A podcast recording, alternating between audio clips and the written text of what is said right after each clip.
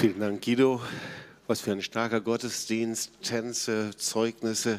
Es macht richtig Spaß, hier mit dem Herrn, mit euch zusammen zu sein. Ähm, ja, morgen geht es nach Israel. Wir bereiten den March of the Nations vor und ähm, glauben, dass der Herr gerade jetzt in Israel ähm, etwas Besonderes vorbereitet hat. Heinz und äh, Thomas, sie sind schon dort. Und ich habe gedacht, es ist doch eine gute Gelegenheit, nochmal heute hier das Wort Gottes weiterzugeben. Ja, Israel, damit sind wir eng verbunden, das wisst ihr. Und genauso natürlich auch mit einer Stadt. Äh, deren Namen unsere Band trägt, Beersheba, so heißt sie. Und das hat mit unserer Geschichte zu tun, die wir schon oft erzählt haben, ähm, dass in den Anfängen wir den Eindruck hatten, mit dieser Band, damals hieß sie Toss Worship Band, ähm, nach Beersheba zu gehen, um den Herrn anzubeten. Und Dort im Beersheba, da gibt es eine Ausgrabung, das heißt Tel Beersheba, und dort gibt es einen Brunnen, der heißt Abrahamsbrunnen. Und dieser Brunnen, den kann man heute noch besichtigen, der ist gut ausgebaut. Und wenn man dann einen Stein reinwirft, dann hörst du äh, nicht das Geräusch vom Wasser. Inzwischen ist er trocken. Er ist, ähm, ja, du hörst nur so ein Geräusch. Er, ja, er ist verschlossen, er ist trocken. Aber was wir dort gemacht haben, wir haben dort angebetet. Ja, wir haben ein ähm, Aggregat aufgestellt. Wir waren mit den Instrumenten, mit allem, was es so für Anbetung braucht. Wir wollten einfach nur eine Zeit Zeit haben, wo wir den Herrn allein anbeten. Und diese Predigt hat ein bisschen was damit zu tun. Und ich glaube, dass es um das Bild von einem Brunnen geht. Und das finden wir auch im Neuen Testament, Johannes 4, Vers 11. Da gibt es die Geschichte von der Frau am Jakobsbrunnen. Äh, Jesus äh, trifft sie. Ich möchte den Vers kurz vorlesen. Spricht zu ihm die Frau: Herr, hast du doch nichts, womit du schöpfen könntest? Also Jesus kommt dahin, er hat Durst. Er, äh, da kommt eine Frau und er sagt: Hey, äh, bitte äh, schöpfe das Wasser. Und da sagte: Du hast nichts, womit du schöpfen könntest. Und der Brunnen ist tief. Wo hast du denn lebendiges Wasser? Und auf einmal dreht sich das ganze Gespräch. Man merkt, es geht eben nicht nur um Hunger und Durst, um die normalen Bedürfnisse, sondern hier geht es um was Geistliches. Und dann einige Verse weiter. Jesus antwortet und sprach zu ihr, wer von diesem Wasser trinkt, den wird wieder dürsten. Wer aber von dem Wasser trinkt, das ich ihm gebe, der wird in Ewigkeit nicht dürsten, sondern das Wasser, das ich ihm geben werde, das wird in ihm eine Quelle des Wassers werden, das in das ewige Leben quillt. Also man merkt auf einmal, hier geht es um etwas ganz anderes, nicht nur um Essen, Trinken, sondern hier geht es um eine lebendige Beziehung zu Gott. Da geht es um geistliches Leben. Offenbarung 21, Vers 6 finden wir auch. Und er sprach zu mir, es ist geschehen, ich bin das A und das O, der Anfang und das Ende. Ich will den Durstigen geben von der Quelle des lebendigen Wassers umsonst. Also dieser Brunnen steht für geistliches Leben für lebendige Beziehungen, Leben aus der Kraft des Heiligen Geistes. Dafür steht dieser Brunnen. Und darum geht es eigentlich. Ich glaube, die meisten von uns haben irgendwo ihre Brunnen gegraben, ihre geistlichen Brunnen gegraben. Viele Christen haben Brunnen gegraben. Ich habe in meinem Leben oft so geistliche Brunnen gegraben. Und irgendwie gab es doch einen Punkt, an dem wir dann stehen bleiben oder an dem ich stehen geblieben bin oder andere stehen geblieben bin. Irgendwann hat mal jemand gesagt, jeder Tag, an dem du nicht geistig wächst, ist wie ein Tag, an dem du innerlich abgefallen bist. Ein ziemlich stranger Satz, aber ich sage es mal etwas anders. Jeden Tag, an dem du nicht dieser lebendigen Quelle begegnest, das ist der erste Tag, an dem wir verdursten. Jeder Tag, an dem wir nicht trinken, ist der erste Tag, an dem wir verdursten werden. So das Wort Gottes vergleicht unser geistiges Leben damit, dass wir Jesus als der Quelle des Lebens begegnen. Er ist der lebendige Gott. Und Gott sucht Menschen, die wissen, was es heißt, diese Brunnen zu graben, diese Quellen zu öffnen. Und darum geht es hier an dieser Predigt. Und jetzt bin ich eigentlich beim eigentlichen Bibelwort, es war nur die Einleitung. Und das steht in 1. Mose 26, Vers 15 bis 33. Und da geht es um Isaaks Brunnen. Ich habe vor langer, langer Zeit mal da einiges drüber weitergegeben, aber ich glaube, dass diese Botschaft direkt in diese Zeit heute hineinpasst. So, Isaak, er wird genannt der Sohn der Verheißung. Und ich werde mal die ersten Verse lesen. Und Isaak säte in dem Lande und erntete in jedem Jahre hundertfältig, denn der Herr segnete ihn. Und er wurde ein reicher Mann und er wurde immer reicher, bis er sehr reich war, sodass er viel Gut hatte an kleinem und großem Vieh und ein großes Gesinde, also einen riesengroßen Hof. Und darum beneideten ihn die Philister. Also Isaak. Isaak war der Sohn der Verheißung, er war ein reicher Mann und irgendwie war es so, obwohl er reich war, obwohl er alles hatte, alle Güter, genügend Vieh, es ging gut, er war wohlständig, aber ihm ging es überhaupt äh, geistlich, war er in einer Wüste. Wir können hier nachlesen, dass es Erbstreitigkeiten waren, Familienkonflikt. Wir kennen die Geschichte von Jakob und Esau. Er wurde betrogen, um äh, so der älteste Bruder Esau wurde betrogen von Jakob, das Erstgeburtsrecht. Jakob flieht Hals über Kopf, flieht er äh, ähm, in eine andere Gegend, seinem Verwandten zu Laban. Die Familie fällt fast auseinander, also absolute Krise. Und Isaac musste sich entscheiden, was tue ich jetzt? Werde ich jetzt in Depression fallen oder aber werde ich um mich selber kreisen, Selbstvorwürfen versinken oder werde ich anfangen, Gott zu suchen? Und Isaak fällte die richtige Entscheidung. Er sagte, ich werde Gott suchen. Viele Menschen, viele Christen, die in Krise hineinkommen, fällen oft falsche Entscheidungen. Oft ist es so, dass wir trotz äußeren Umständen, obwohl es uns gut geht, wir wohlständig sind, wir nach außen uns nichts anzusehen sind, wir aber an einem Ort landen wie in einer Wüste. Niemand sieht das. Aber das ist der Ort von Entmutigung, von Depression. Wir haben hier die Zeugnisse gehört, an Orten, an denen es sehr problematisch ist. Niemand kann dir das ansehen. Niemand konnte hier die Geschichten ansehen von den Freunden, die hier vorne saßen. Aber jeder weiß, es gibt einen Ort der Wüste, einen Ort der Dürre. Und das ist der Ort der Entscheidung. Werde ich stehen bleiben? Werde ich dort drin bleiben oder werde ich weitergehen? Werde ich Gott suchen? Werde ich um mich selber kreisen oder werde ich mich ausstrecken, den lebendigen Gott zu suchen? Und hier sehen wir, wie Isaak weitergegangen ist. Und dann sehen wir hier, wie das Wort Gottes sagt. Und er suchte die Brunnen, die seines Vaters Knechte gegraben hatten. Und so, da ist eine Geschichte davor. Und das ist die Geschichte von Abraham und Beersheba. So, Abraham kam nach Beersheba und er schloss einen Bund mit Melchisedek und sie, ähm, und sie gruben dort einen Brunnen. Und dieser Brunnen, das war das Siegel ihres Bundes und ihrer Freundschaft. Und jetzt lesen wir hier, dass mit diesem Brunnen was passierte. Also Abraham, der Vater Isaaks. Und dann sehen wir, wie Isaak in die gleiche Gegend hineinkommt und wie diese Brunnen verstopft worden sind. Isaak ging weiter und suchte die Brunnen, die seines Vaters Knechte gegraben hat zur Zeit Abrahams.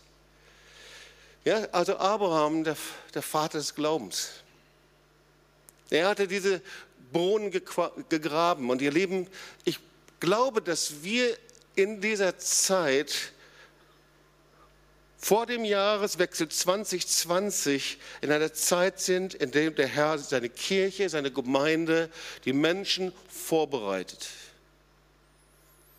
Wir sehen das genauso auch auf der gesellschaftlichen Ebene, wie Politiker,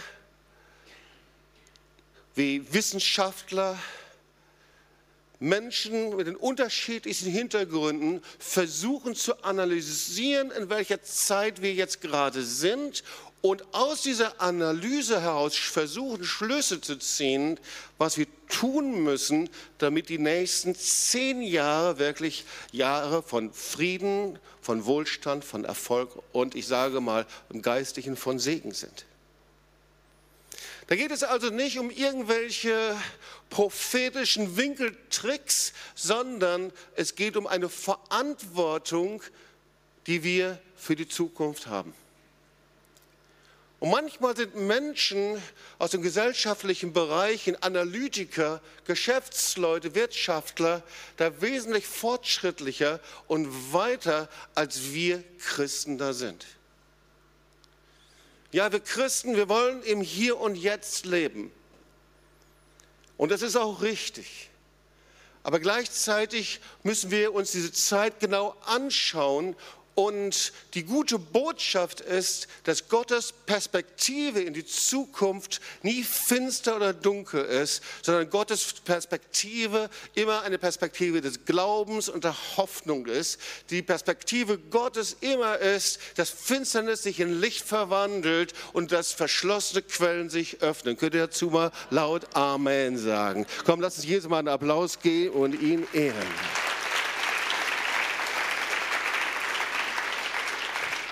Aber wenn wir genau hinschauen, dann sehen wir eben, dass der Herr seine Gemeinde, seine Kirche, Menschen, Christen, Menschen vorbereitet für diese Zeit.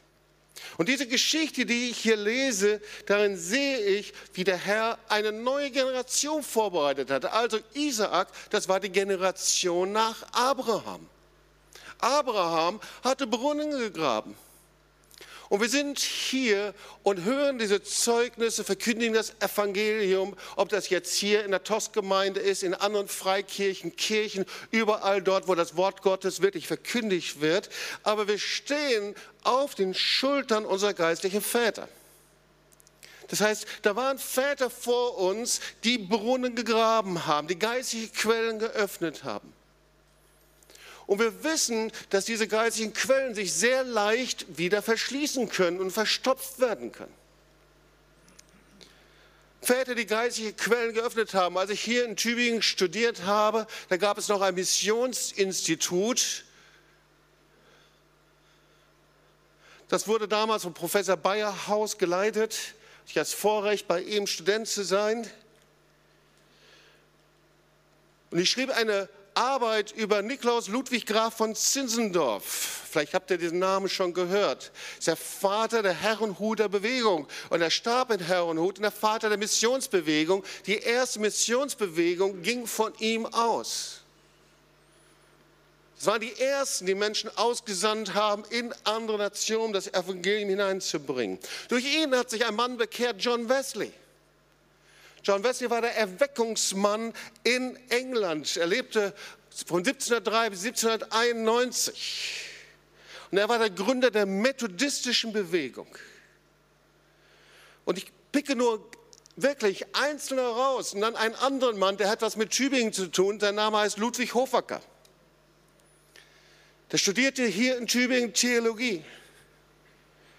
Und dann stürzte er hier in der Klinikumsgasse in Tübingen, er litt einen Zusammenbruch, von dem er sich nie wieder erholte. Aber das hinderte ihn nicht, in fünf Jahren seines Lebens, vom 25. Lebensjahr bis zum 30. Lebensjahr, zu predigen. Und die Kirche waren knallevoll, zuerst in Stuttgart, bis zum 30. Lebensjahr und er predigte gegen geistliche Lauheit, Lauheit und er rief die Menschen zur Bekehrung.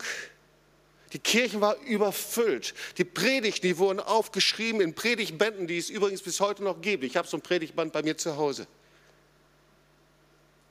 Innerhalb von fünf Jahren ein junger Mann, der hingestanden ist, geistliche Väter geworden sind. Und ganz gleich, wie sie heißen, ob sie Billy Graham heißen, ob sie Paul Deitenbeck heißen, Volker Spitzer und, und, und, und. Gott gebraucht immer Menschen, die nicht stehen bleiben. Immer Menschen, die neu seinen Auftrag nehmen. Gott gebraucht immer Menschen, die bereit sind, geistliche Quellen zu öffnen. Und ich bin davon überzeugt, dass der Herr in dieser Zeit eine Generation vorbereitet. Und mit Generation, da meine ich nicht die Frage des Alters, sondern von Menschen, die bereit sind, einfach, einfach nicht stehen zu bleiben eine Generation vorzubereiten, die verschlossene geistige Quellen zu öffnen. Und ihr Lieben, da müssen schon einige geistige Quellen in Deutschland und Europa neu geöffnet werden. Amen. Und so war das hier. Und wenn wir das tun, dann müssen wir lernen, wie das passiert. Wir fangen bei uns selber an. Weil Gott lässt uns nicht so, wie wir sind, sondern ein Zeichen, dass wir mit dem Herrn unterwegs sind, wiedergeboren sind und dass du ein neues Leben hast in Jesus Christus, ist Veränderung. Wir bleiben nicht so, wie wir sind. Wenn wir fünf Jahre, zehn Jahre zurückschauen, wir sind ganz genau so wie vor zehn Jahren, dann leben wir nicht so, wie der Herr sich das vorgestellt hat. dann ist es gut, dass wir in unser Leben hineinschauen und sagen, wo sind Brunnen verschlossen? Und so die Geschichte hier von Isaak ist die Geschichte, wie verstopfte Brunnen sich öffnen. Und da lesen wir zuallererst, der erste Brunnen, das ist der verstopfte Brunnen. Vers 15, nun hatten sie aber alle Brunnen verstopft, die seines Vaters Knechte gegraben hatten zur Zeit Abrahams, seines Vaters, und hatten sie mit Erde gefüllt. Also diese Brunnen, die sind mal gegraben worden, jetzt waren sie verstopft. Und wir sehen den Grund, warum sie verstopft waren. Da gab es keine nach außen hin klar sichtbare Sünde. So könnte man sich das ja vorstellen, dass da Mord war, Raub, Götzendienst, Betrug oder irgendetwas. Nein, da, etwas war, da war etwas, das war ganz klein, ganz verborgen, meistens nicht sichtbar, aber etwas von einer dämonischen und tödlicher Power. Dieser Brunnen wurde verschlossen durch Neid und Missgunst. Und wir können es hier nachlesen, Isaak war zu mächtig geworden, die Herden, die wurden größer und größer, der Wohlstand wurde größer. Alle schauten Isaak und die Herden und die Knechte und alle, die, die mit Isaak verbunden waren, an. Und Abimelech sagte, lasst uns ihn vertreiben. Vers 16. Und Abimelech sprach zu ihm, zieh von uns, denn du bist uns zu mächtig geworden. Isaak war zu mächtig geworden. Und Abimelech lässt die Brunnen verschließen. Und er macht das, weil er Isaak einfach die Nahrungsgrundlage entziehen möchte. Also wir sehen hier, dieses kleine Ding hat anscheinend eine riesengroße Wirksamkeit. Neid. Neid ist eine dämonische Macht. Und das Gefährliche daran ist, dass es erstmal etwas mit mir macht, aber es macht eben auch mit dem anderen was. Das heißt, es sperrt den anderen, auf den ich neidisch bin, in ein Gefängnis und es zerstört mich selbst. Es hat eine doppelte Wirkung.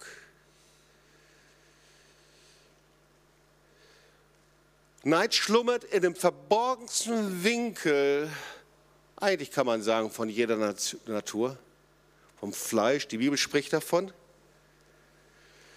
Und wenn der Erfolg des anderen dir einen Stich versetzt, das heißt also, du siehst ein Auto, das du gerne haben möchtest, lass uns doch mal sehr schlicht sein, der andere kann sich ein Haus kaufen und du kannst es nicht. Der andere hat einen Job, den du gerne haben möchtest. Der andere lebt ein Leben vielleicht in Harmonie und in Frieden und du hast es nicht. Da ist ein Ehepaar, die liebevoll miteinander, aber bei dir ist einfach gerade Chaos in deiner Beziehung und es versetzt dir einen Stich.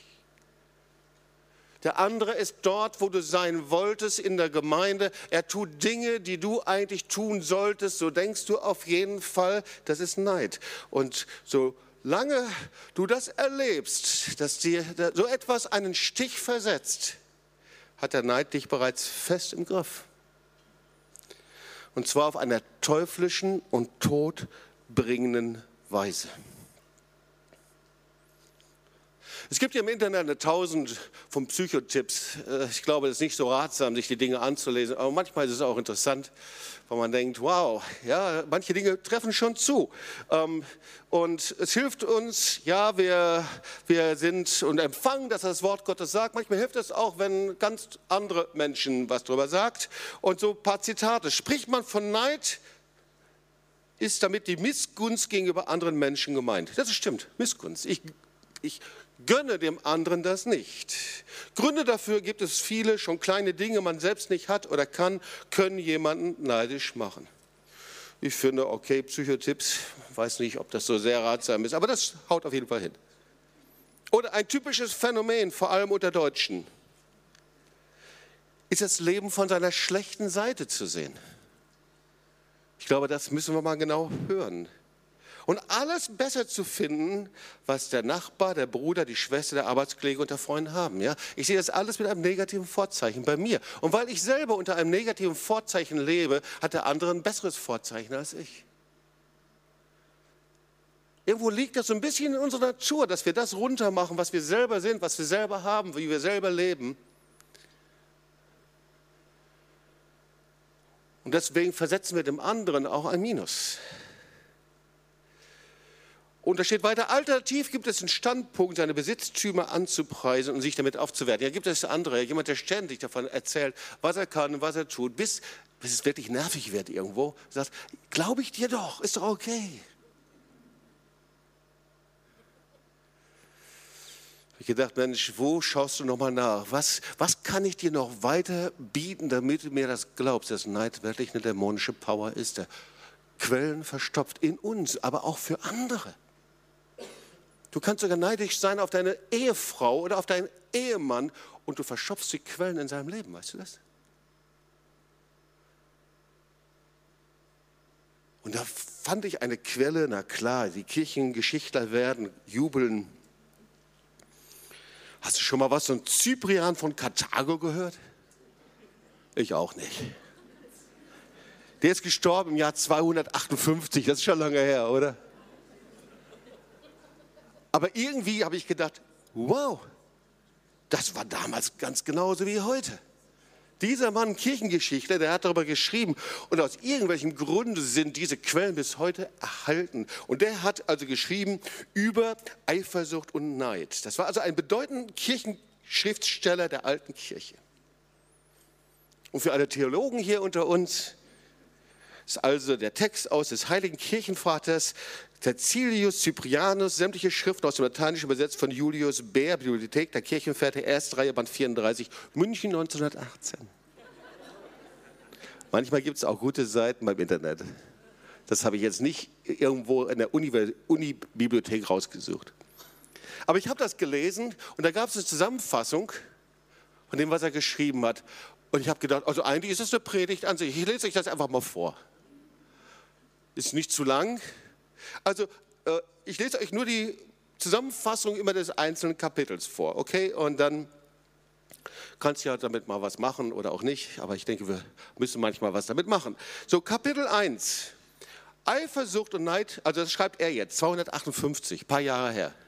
Eifersucht und Neid werden vielfach unterschätzt, obwohl sie ein gefährliches Laster sind, von dem wir gar nicht genug auf der Hut sein können. Kapitel 2.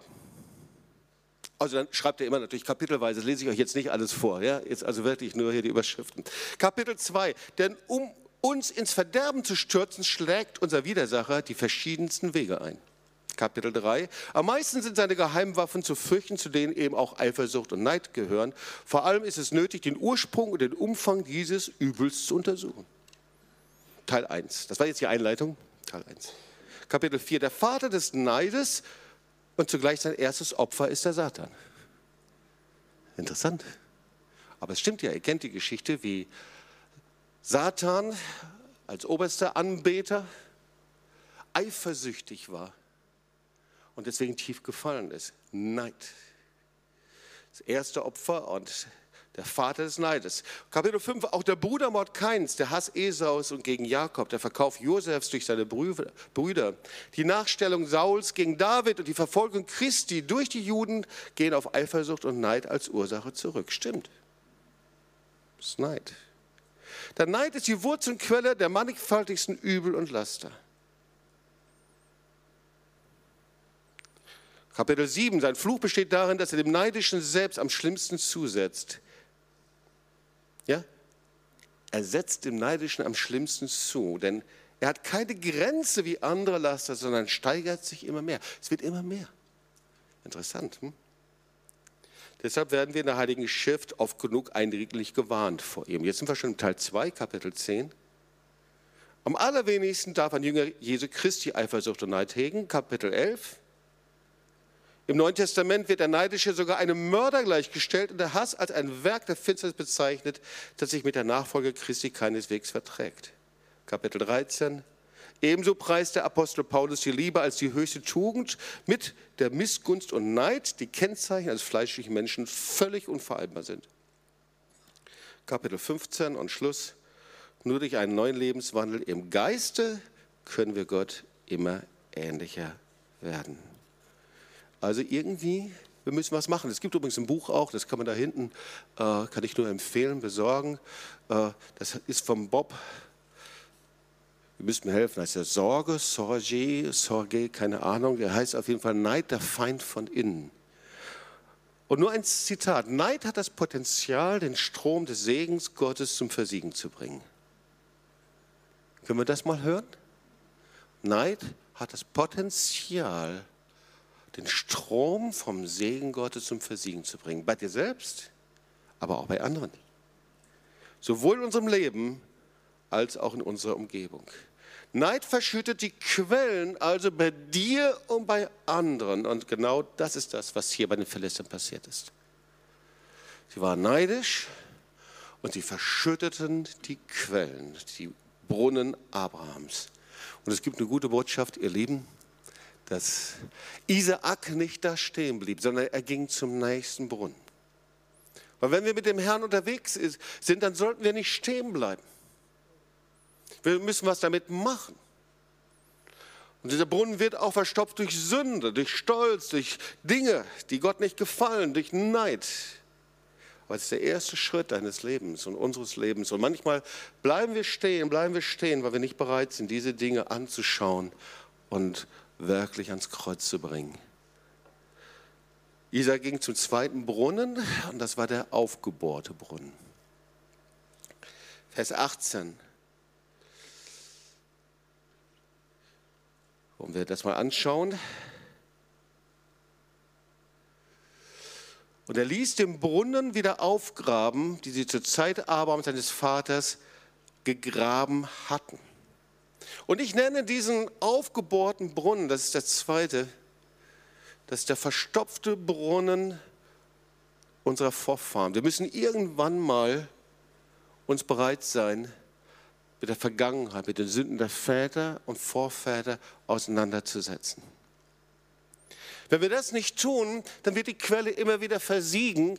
Und ich bin zutiefst überzeugt, dass wir hier in Deutschland so eine Explosion des Antisemitismus haben, weil wir nicht bereit waren, diese verschlossenen Quellen wirklich anzuschauen, wirklich aufzuarbeiten in den Familien. Ich meine nicht im Fernsehkanal, da ist so viel, da wird so viel darüber berichtet. Nein, ich meine, dass wir nicht bereit waren, in unseren Familien das wirklich anzuschauen, diese Schuld der Vorfahren, die Sünde der Väter, uns damit auseinanderzusetzen.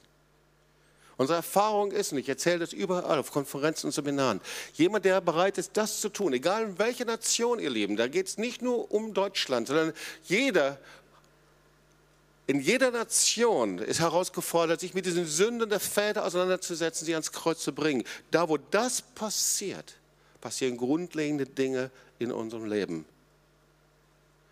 Da, wo es nicht passiert, ist unser Geist wie ein löchriger Brunnen, dem das Wasser immer wieder entweicht. Ja, da kommt immer wieder neu Gottes Gegenwart, seine Liebe, die Kraft des Heiligen Geistes und wie ein Brunnen der Löcher hat. Und das heißt, da wo wir in einem inneren Widerstand leben, unversöhnlich, unversöhnt mit unserer Vergangenheit, zu den Eltern, zu den Vorfahren, zu den Voreltern, da bleibt unser Herz, unser Geist irgendwie auch hart und unversöhnlich. Und das gilt auch da, wo du Verletzung erlebt hast, Missbrauch erlebt hast, wo du eine schreckliche Kindheit erlebt hast, wo wir Dinge erlebt haben, die uns wirklich prägen. Aber das lebendige Wasser des Heiligen Geistes fängt nur da an zu fließen, wenn wir uns mit der Vergangenheit versöhnt haben. Wenn wir an einem Punkt angekommen sind, dass wir bereit sind, diese verschlossenen Quellen zu öffnen und vielleicht kommt erstmal nur Schmutz, nur Schmutz, nur Dreck daraus. Und wer will das schon? Aber so ist das, wenn man Quellen öffnet. Zuerst kommt Dreck und Schmutz und dann kommt das frische, lebendige Wasser. Isaac blieb nicht dort, er ging zum dritten Brunnen und der dritte Brunnen, das war der Talbrunnen, Vers 19. Auch gruben Isaaks Knechte im Tal und fanden dort eine Quelle lebendigen Wassers. So der Talbrunnen, der steht für Situationen, in denen wir nicht sein möchten. Und leider Gottes ist es so, dass jeder irgendwann mal in seinem Leben in solche Situationen kommt. Tal, das Tal steht für Krisen, für Niederlagen, Nöte, für eine dunkle Vergangenheit, für Krankheiten, Familienkrisen, Finanzkrisen. Du weißt selber, wo du schon durchgegangen bist. Es gibt genügend Gründe, von Gott loszulassen.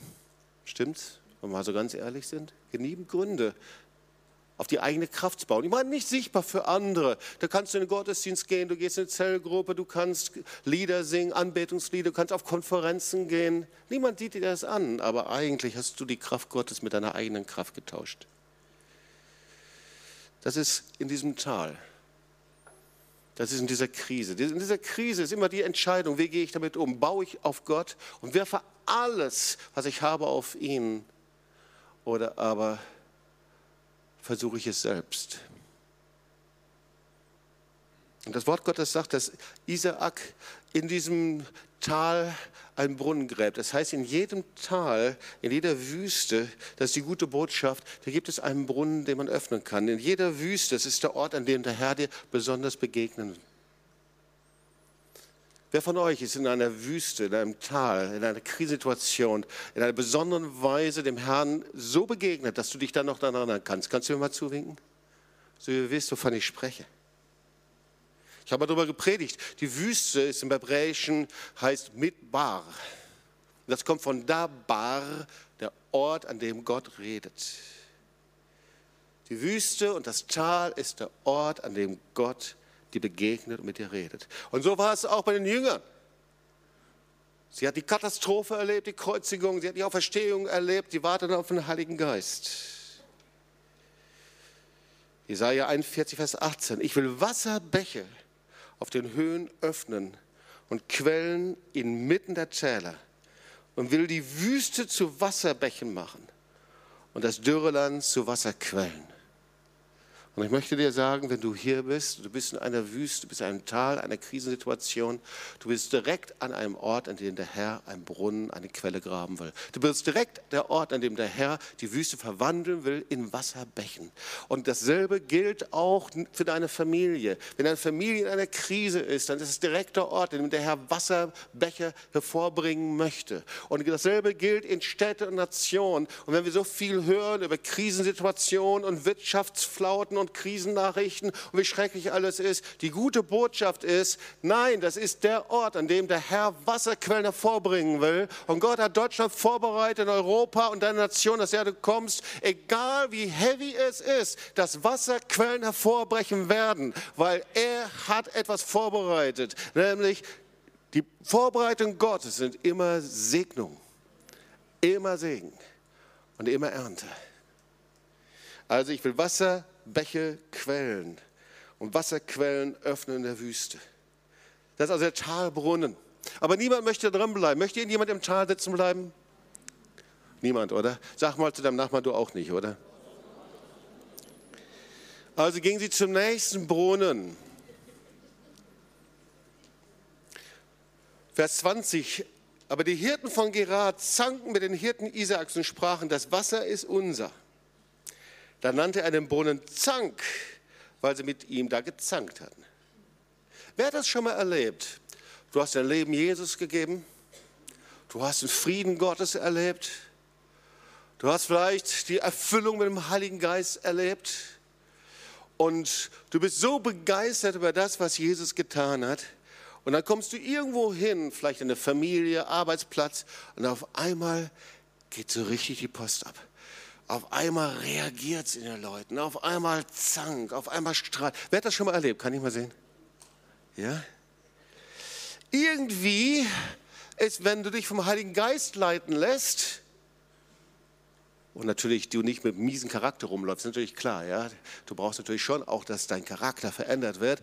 Aber da, wo du mit dem Heiligen Geist unterwegs bist, da gibt es so ein Power Encounter, Reaktion für Menschen, die auf den neuen Geist in die reagieren, die sagen, hey, bist du jetzt der Heilige letzten Tage? Was, du willst nicht mehr trinken? Was, du willst, willst dich erheben über uns? Du willst ein besserer Mensch sein? Was, mit dir haben sie wohl deinen Brainwash gemacht, dich haben sie wohl gebrainwashed da irgendwo. Was, du möchtest nicht mehr mit diesem alten Zeug leben, du willst keine Drogen mehr nehmen, kein Crystal Meth nehmen, du willst kein was weiß ich nehmen. Manchmal merkwürdig, gell? Wenn der Herr uns neues Leben gibt und der Heilige Geist in uns ist und sein Frieden, seine Versöhnung, dann kommen wir in so einen Zankbrunnen. Und da sollten wir nicht bleiben. Und so ging Isaak ganz schnell weiter und er blieb da nicht stehen und er kam zum fünften Brunnen, das ist der Streitbrunnen. Oh nein, das gibt's doch wohl nicht. Also Streitbrunnen Vers 21, heißt eigentlich der Brunnen der Feindschaft. Wow. Also Brunnen der Feindschaft, auf einmal erlebst du wirklichen Widerstand. Und Jesus sagt, dass du, wenn du ihm nachfolgst, nicht nur Freunde haben wirst, nicht nur mal ab und zu mal Leute, die reagieren, Zank und Ärger, sondern es gibt auch eine Feindschaft um des Evangeliums willen. Und die Frage ist immer, wie wir darauf reagieren und wie wir damit umgehen. Irgendwie gibt es dann Situationen, die du vielleicht als sehr ungerecht empfindest. Wie gehen wir damit um? Das sind eben die Situationen, in denen wir dann zornig werden, ärgerlich werden, mit Bitterkeit reagieren, in denen wir sauer sind und zurückziehen, Gott nicht verstehen, mit Menschen kämpfen, innerlich herumringen. Wie reagieren wir? Lernen wir, was es heißt, zu vergeben und loszulassen. Und sehr viele bleiben an diesem Brunnen der Feindschaft stehen. Das sieht man vielleicht nach außen hier nicht, aber dein Leben wird bestimmt von den Menschen, von denen du Ungerechtigkeit erlebt hast oder auch von denen du vielleicht nur meinst, dass du Ungerechtigkeit erlebt hast. Dein Leben wird bestimmt davon, du bleibst davon stehen. Du beschäftigst dein Leben ständig, dein, dein geistiges Leben wird davon bestimmt, deine Entscheidungen werden davon bestimmt, wie du mit dem Herrn umgehst. Das sind, das sind Erfahrungen in dir, negative Erfahrungen, die bleiben in dir und du bist wie in einem engen Gefängnis von Bitterkeit gefangen. Und was passiert ist, dass das Herz eng wird. Du warst schon an so vielen Brunnen. Du hast das Wasser des Lebens erlebt. Du hast Jesus erlebt, den Heiligen Geist. Du hast Siege erlebt. Aber auf einmal wird dein Herz wieder eng, wird neidisch, wird wieder missgünstig. Du fängst an, Menschen anzuklagen. Oh, der Teufel will, dass du dich an diesem Brunnen niederlässt. Er sagt, hey, hier, bau dir ein Haus, bau dir ein Haus. Da kannst du, da kriegst du immer Wasser. Aber das Wasser, das du bekommst, ist Bitterwasser. Bitteres Wasser das nur verwandelt wird durch die Vergebung Gnade Jesu. Und ich vermute, dass viele, viele Christen in Gemeinden, Kirchen, viele Menschen diesen Brunnen nicht verlassen haben. Und das Wort Gottes sagt, du darfst an diesem Brunnen nicht leben. Komm, verlass diesen Brunnen der Feindschaft. Es gibt einen anderen Brunnen, der ist viel besser viel besser, da will ich dich hinbringen. Und er sagt das nicht nur zu dir persönlich. Ich glaube, er sagt das zu der Gemeinde Jesu in Deutschland, in Europa, weltweit, überall. Ich bringe dich an einen Ort, er ist viel besser. Bleib nicht an dem Brunnen der Feindschaft. Ich bringe dich an einen Ort. Und der heißt der weite Raum Brunnen. Vers 22. Der zog er weiter und grub noch einen anderen Brunnen. Darüber zankten sie sich nicht. Darum nannte er ihn weiter Raum und sprach, nun hat uns der Herr Raum gemacht. Wir können weiter wachsen im Land. Oh, auf einmal sind sie wieder am Ort des Wachstums. An einem Ort, an dem der Herr segnet. Er kam also an diesen neuen Ort, er grub diesen neuen Brunnen. Und zwar mit einer wunderbaren Verheißung, die Gott dir gegeben hat und mir die er nie weggenommen hat. Psalm 31. Du stellst meine Füße auf weiten Raum. Halleluja. Gott ist ein Gott der Enge. Gott ist niemand, der dich einsperrt in ein Gefängnis von Bitterkeit. Der Herr will dich herausbringen aus dem Brunnen der Freundschaft und des Streites und den verschlossenen Quellen. Er hat nur ein Ziel für dich. Er möchte deine Füße auf weiten Raum stellen. Er will uns herausholen aus der Enge, vom Neid und Missgunst und Misstrauen und Anklage. Er sagt, hey, darin zu leben, das ist schrecklich. Ich stelle deine Füße auf den weiten Raum und wenn der Heilige Geist auf dich kommt, dann bittet er dich, bleib nicht stehen. Ich will dich zu diesem Brunnen bringen, der dich aus der Enge in die Weite führt. Komm, lass deine Missgunst hinter dir, dein Neid hinter dir, all die Sachen. Du wirst nur in dem Land wachsen können, wenn du bereit bist, den Brunnen weiter Raum zu graben. Jesaja 54. Da steht das genauso. Macht den Raum deines Zeltes weit. Ich glaube, dass das der Herr zu uns sagt, zu dir sagt, zu mir sagt. Mach den Raum deines Zeltes weit. Das erinnert mich an unsere Geschichte. Als wir da drüben noch unseren Gottesdienst feierten, da ist jetzt das Tabernakel, da passten knapp so 120, 150 Leute rein. Und da hatten wir eine größere Veranstaltung und wir bauten ein Zelt dann drauf aus. Damals sah es ein bisschen anders aus. Da gab es diesen Güterbahnhof und das, was wir nannten, das Gitas. Und da waren diese Gleise. Und da bekamen wir dann eine Genehmigung, ein Zelt aufzubauen. Und dieses Zelt, da passten wie viel rein? Vielleicht 600 oder 800 Leute. Und wir hatten dort unsere erste Konferenz. Und ich habe gedacht, naja, wenn wir unsere Konferenz haben, gehen wir wieder zurück in unseren Gottesdienstraum hier im Tabernakel, in unserem gemütlichen, in unserer Enge. Und ich glaube, es war Claudia, die sagte, wir gehen hier nie wieder raus. Aus diesem Zelt gehen wir nie wieder raus. Und ich dachte, hä? Hast du mal darüber nachgedacht? Winter, kalt, Stürme, nass, es zieht. Ich erinnere mich auf jeden Fall an eine Situation. Da hatten wir dann also unsere Heiligabend in diesem Zelt. Wir hatten von Kiesingers uns Öfen geliehen. Diese Öfen, die feuerten das alles an und die Hitze war oben und die Kälte war unten. Es war alles sehr schön gedeckt. Und ich ging in diese Heiligabend-Gottesdienst-Zelt hinein. Alle hatten Mäntel an, weil es so kalt war und ungemütlich war. Ich kam in diesen Raum, in das Zelt hinein und das Erste, was passierte, ich erinnere mich, als ob es gestern gewesen wäre, ein eiskalter Tropfen platschte mir direkt auf die Glatze. Und ich dachte, oh no, dieses Zelt ist einfach das allerletzte.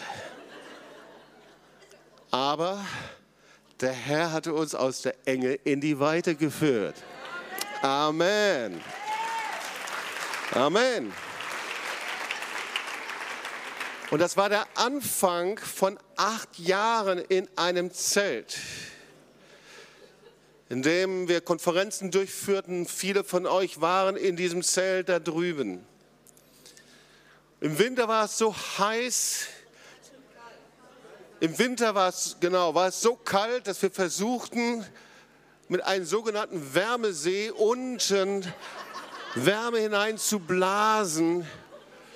Und die Gottesdienstbesucher wunderten sich, warum alle so roten Kopf hatten und blau gefrorene Füße. Ganz so war es nicht, aber ungefähr. Wir hatten weiße Plastikstühle, die nur ein gewisses Gewicht getragen haben. Und manchmal hat es zwischendurch einen Krach gegeben, bumm. Und dann ist der weiße Plastikstuhl unter jemandem zusammengebrochen. Das war nicht die Kraft des Heiligen Geistes, ihr Lieben. Und im Sommer, wenn es richtig heiß war, da hatten wir die modernste und beste digitale Konstruktion. Wir hatten einen Wassersprenkler aufs Zelt gestellt. mit, dem, mit der theoretischen Annahme, wenn Wasser darauf springt, dass die Kühle sich senken würde. Ja, vielleicht um ein Grad. Wenn es also 35 Grad waren, dann waren es 34 Grad. Aber Gott war da. Amen. So, wenn der Herr uns aus der Enge in die Weite führt, dann verstehen wir ihn manchmal nicht, was er macht. Manchmal ist es unbequem und manchmal können wir das gar nicht einschätzen, was passiert. Aber Gott bittet uns darum und wir müssen einfach nur Ja sagen dazu. Und so war das mit diesem Zelt. Und genauso war es mit allen anderen Dingen, die entstanden sind. Als der Herr uns dann darum gebeten hat, dieses Zentrum hier aufzubauen durch ein richtig Wunder dass wir die Genehmigung bekommen haben, dass wir die Finanzen freisetzen konnten, dann war das wieder ein, etwas ganz Neues. Der Herr führte aus der Enge in eine andere Weite hinein. Und so sind wir immer wieder von neuen Situationen. Manchmal können wir das gar nicht so einschätzen, wenn wir da in unserem Tal sitzen und in einer Situation sind, was wird das sein? Deswegen sind wir gerade dabei, in der Gemeinde alles auszurichten auf 2020. Ja, Zellgruppen, Strukturen ausrichten, Innovation im technischen Bereich, Ausrichtung 2020 für eine Ernte, die Gott vorbereitet hat. Der Herr sagt, mach den Raum deines Zeltes weit, bereite dich vor. Und der Herr sagt das nicht zu einer Altersgruppe. Der Herr sagt das zu mir, zu dir, zu jedem anderen. Ja, er sagt das zu Carlos. Amen. Das Erste, was er gestern bei der Geburtstagsfeier sagte, strahlte mich an und sagte, wann können wir wieder nach Israel fahren? Wir wollen doch wieder dienen, wir wollen doch wieder sein. Mach den Raum deines Zeltes weit und breiter aus, die Decken deiner Wohnstadt. Und dann steht da, oh, entschuldige, ich weiß jetzt nicht, ob ich das Schwäbisch sagen, Schwäbisch sagen kann, spare nicht. Entschuldigung, in Schwabenland ist das nicht angemessen zu sagen, Sparette.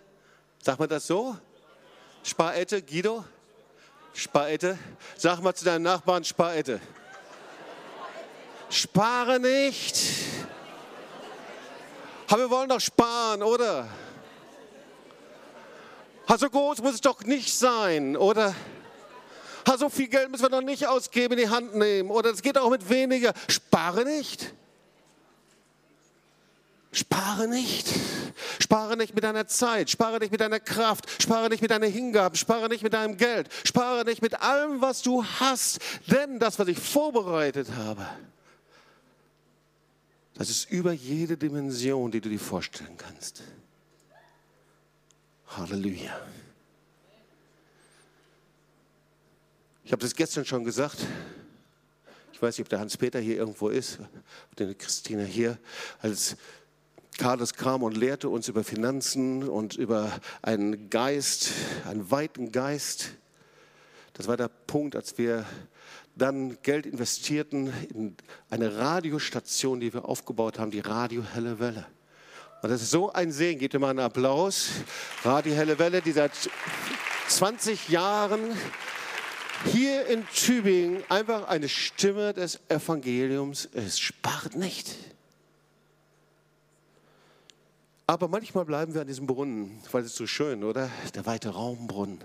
Und der Herr sagt, bleib nicht da. Ich möchte dich weiterführen. Gebt ihr mir noch fünf Minuten, dann mache ich Schluss, okay? Das ist der Schwurbrunnen. Und zwar, sie ziehen von dort aus nach Beersheba. Vers 23. Und da passiert was Interessantes. Vers 24. Und der Herr erschien ihnen in derselben Nacht und sprach, ich bin der Gott deines Vaters Abrahams. Fürchte dich nicht, denn ich bin mit dir und will dich segnen und deine Nachkommen mehren um deines Knechtes Abrahams willen. Er empfängt den Segen der Väter. Er Isaak, diese neue, er steht für die neue Generation. Er empfängt den Segen, der Abraham auch empfangen hatte. Und dann bauen sie einen Altar auf. Und dann beten den Herrn an, Vers 25. Sie rufen den Namen des Herrn an. Er schlug dort sein Zelt auf. Die Knechte graben dort einen Brunnen. Und dann passiert auf einmal was. Da hinten kommt eine Figur an. Sagt, den kenne ich doch. Das ist doch der Avimelech, der hat uns vertrieben. Der mit seinem Neid hat er diesen Brunnen verstopft. Auf einmal kommt Avimelech an. Sagt, was will er? Will er uns beschimpfen? Und da steht dann, Avimelech kam mit seinem Freund Pichol, seinem Feldhauptmann. Und Isaac sprach zu ihm, warum kommt ihr zu mir? Ihr hasst mich doch und ihr habt mich doch vertrieben. Und dann sagt Avimelech, hör genau zu. Sie sprachen, wir sehen mit sehenden Augen, dass der Herr mit dir ist.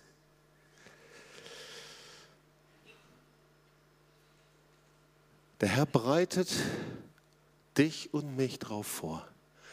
Eine Generation, ich glaube, für die Jahre, die in den nächsten zehn Jahren kommen werden. An denen zu sehen ist, dass der Herr mit ihnen ist. Dafür können wir gar nichts tun. Wir können uns anstrengen. Wir können Prinzipien versuchen umzusetzen. Aber das Entscheidende ist die Gunst Gottes, oder? Die Hand Gottes.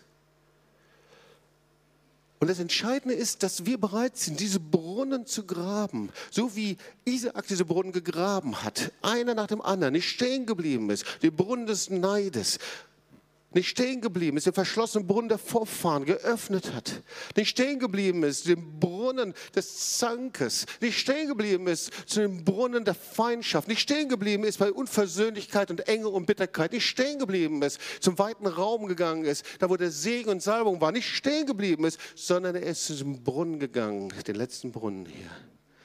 Das war der wichtigste. Das ist der Schwurbrunnen ist der Brunnen des Bundes. Das war der Brunnen, an dem er einen Bund machte. Genau den gleichen Bund, den sein Vater Abraham gemacht hatte. Den Bund mit Gott. Ich lege mein Leben nieder vor dir, Herr. Ich folge nicht meiner eigenen Agenda, sondern lebe nach deinen Plänen. Jeremia, siehe, es werden Tage kommen, spricht der Herr, da ich mit dem Haus Israel und dem Haus Juda einen neuen Bund machen werde, nicht wie der Bund, den ich mit ihrem Vater gemacht habe. Ich werde mein Gesetz in ihren Geist hineinschreiben, damit sie nicht gesetzlich, nicht religiös sind. Ich werde es einfach hineinpflanzen, dass sie es lieben, mein Gebote. Ich werde es auf ihr Herz schreiben, werde ihr Gott sein, sie werden mein Volk sein. Und ich werde ihre Missetat, ihre Iniquität von Vätern, Vorvätern vergeben und ihre Sünde nicht mehr gedenken. Jeremia 31. Ihr Lieben, die Grundlage für diesen Bund, der hat Jesus geschaffen, indem er ans Kreuz gegangen ist. Mit seinem Tod, seiner Auferstehung das ist mein Blut des neuen Bundes, der für viele vergossen ist. Die Grundlage und der Mittler dieses Bundes ist Jesus. Er ist derjenige, der ans Kreuz gegangen ist und er sagt, ich habe mein Leben gelassen für dich. Ich habe mein Leben niedergelegt für dich. Aber ich kann dich in diesem Bund nur mit einschließen, wenn du dein Leben niederlegst für mich.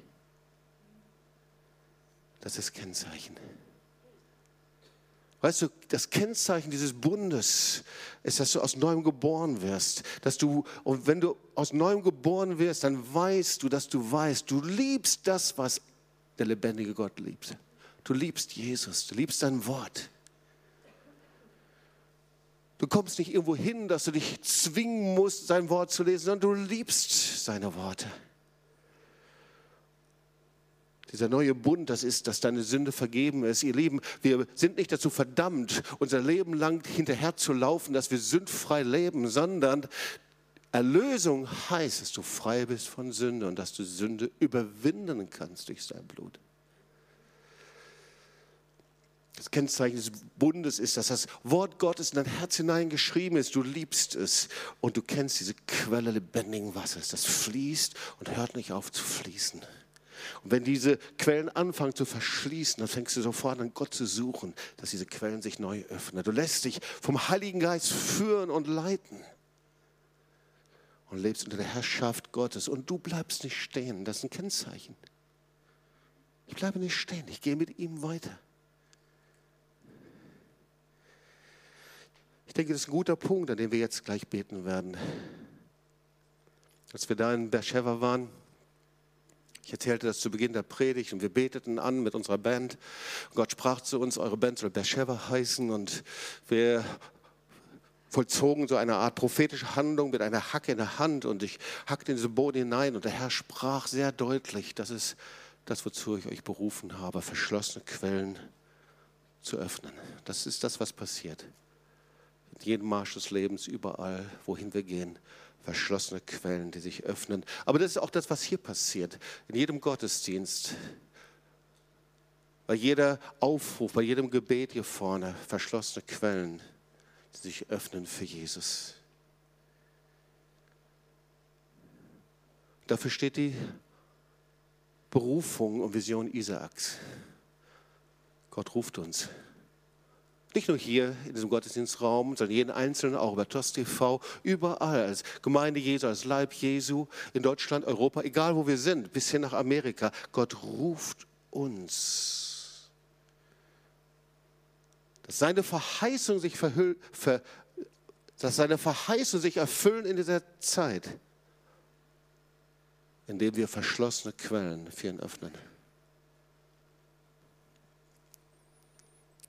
Und da, wo wir das tun, wo wir bereit sind, das zu machen, wo wir sagen, ja, hier bin ich, ich komme an diesen Schwurbrunnen, ich mache diesen Bund mit dir, da werden Menschen kommen, ganz automatisch, wie sie zu Isaak gekommen sind und werden sagen, wir sehen mit sehenden Augen, dass der Herr mit dir ist. Ihr Lieben, kann, lass uns aufstehen und dann wollen wir zusammen beten.